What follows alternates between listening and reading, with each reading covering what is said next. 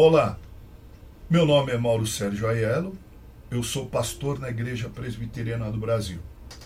Aqui um alerta. Sou pastor da Igreja Presbiteriana do Brasil, mas não estou falando em nome da minha denominação. É, a, a Igreja Presbiteriana do Brasil entende que vivemos um Estado laico, em que o Estado não se envolve em questões de religião e vice-versa. Agora, é claro que nós, cada um de nós, pessoal e particularmente, é, como cidadãos, temos nossas convicções, nossas preferências, e como tal, baseados nessas convicções e preferências, vamos às urnas para escolher aqueles que irão nos reger, nos governar, tanto no estado de São Paulo, o governador, quanto no Brasil, o presidente. Eu não me dirijo aqui aos petistas, é possível que alguns deles estejam me vendo e me ouvindo nesse podcast, que é o meu primeiro feito em, em vídeo. Me dirijo aos petistas pela simples razão de que é quase que impossível, quase que uma luta em glória, tentar convencer que o candidato deles, tanto para governador do estado de São Paulo quanto para presidente do Brasil, são as piores opções que nós temos, até por conta do passado deles. Não falo aqui nem de ideologia. Tá? Martin Luther King, aquele pastor no sul dos Estados Unidos que lutou contra a segregação racial, me parece que é dele essa frase, ele a alcunhou. Quando o mal prevalece, o bem deixa de existir. Ou quando os bons silenciam, os maus vencem, se sobressaem. Né? E é verdade. Portanto, eu não me dirijo aqui aos petistas e nem àqueles que vão votar no Bolsonaro. Eu me dirijo a você que, num discurso pseudo-inteligente, pseudo-justo, diz: eu não voto nem em um e nem no outro candidato. Eu quero me dirigir a você que está em cima do muro eu quero contar a vocês uma história que aconteceu comigo, um episódio que aconteceu comigo quando eu tinha apenas 19 anos de idade. Eu trabalhava no BCN, Banco de Crédito Nacional, na rua Boa Vista, no centro de São Paulo. Né? Eu costumava, terminar a minha jornada de trabalho, me dirigir ao Parque Dom Pedro II. Quem é paulistano sabe do que eu estou falando e ali havia, e eu creio que ainda há hoje, um terminal de ônibus.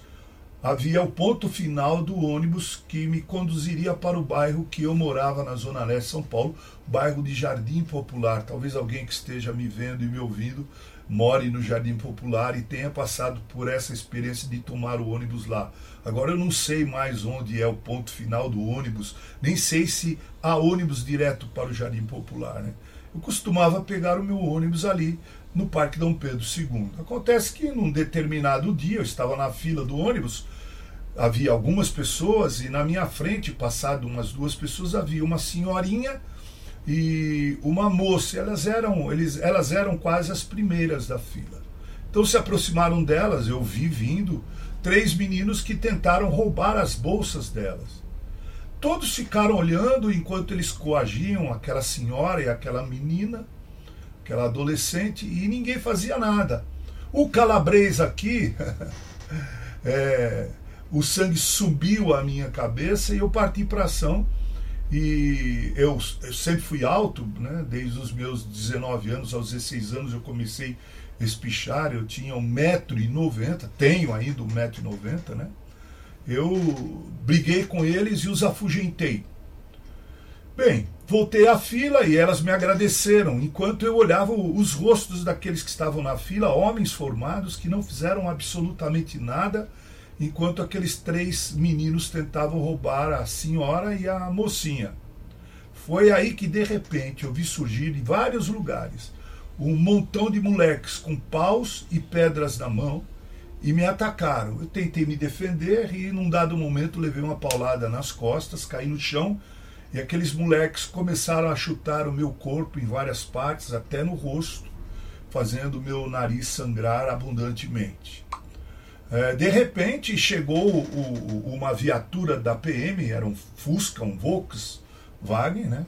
E aqueles meninos correram para vários lugares e eles se esparramaram para dificultar a prisão deles mesmo. Né? Os soldados da PM me socorreram, queriam me levar, vendo as minhas escoriações, o sangue que jorrava do meu nariz, queriam me levar ao hospital. Eu agradeci, declinei, fiz a minha asepsia, a minha limpeza. O ônibus chegou, entramos, nos assentamos e fomos embora. Durante uma parte do trajeto, ninguém abriu a boca. Aqueles que permaneceram pusilânimes, não me defenderam, e nem defenderam a senhora e nem a mulher, nada falavam. Uh, só houve vozerio dentro do ônibus quando o ônibus foi parando nos pontos e pegando outros passageiros. Pois é, acontece história porque isso me faz lembrar, me dirijo aos isentões, aos que estão em cima do muro, o que acontece na política brasileira quando vamos em São Paulo eleger governador e presidente. Nós temos as opções: Tarcísio de um lado e o candidato PT de outro. Bolsonaro de um lado e o candidato PT de outro para a presidência da República. Eu declaro que vou votar como fiz no primeiro turno, em Tarcísio. Vou cravar 10. E vou votar no Bolsonaro, vou cravar 22, como fiz, repito, no primeiro turno. Isso porque eu não fujo à minha responsabilidade como cidadão de dar meu voto para poder depois cobrar, criticar, me pronunciar, me manifestar e assim por diante. Tendo a convicção, dentre outras coisas, que a minha voz não será calada. Não serei censurado, desde, é óbvio, desde que eu me dirija com palavras ajuizadas com, com, desde que eu não apele e nem destrua a reputação do próximo. Não serei preso nem censurado. Como já está acontecendo no Brasil. Não penso que Bolsonaro acertou em tudo nestes quatro anos de governo. Não sou, como disse um certo maestro aí, um Bolsolovers, ou seja, um amante do Bolsonaro, nem o idolatro para mim, tanto Bolsonaro quanto Lula, falando como pastor presbiteriano, são dois ímpios que precisam conhecer o Senhor Jesus como Salvador e Senhor de suas vidas.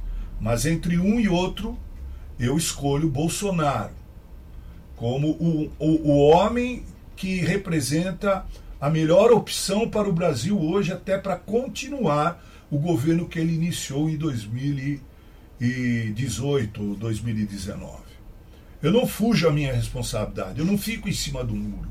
Eu não tento me passar por isentão ou por inteligente ou pseudo justo. Ambos os candidatos têm, têm dificuldades, mas aquele que me representará melhor na presidência do meu país, da minha nação, creio ser Bolsonaro.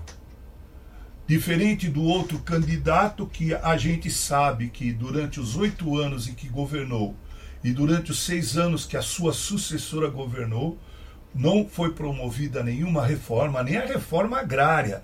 Ele mantou, manteve o MST como um exército no campo. Nunca houve tantas invasões do campo quanto existiram no, nos governos desse candidato e de sua sucessora. Né? A gente sabe que o MST é um, um, grupo terrorista que atua é, no interior. Não sou contra latifúndios improdutivos. Sou totalmente a favor de uma reforma agrária, transformando as terras improdutivas dos grandes latifúndios em terras produtivas.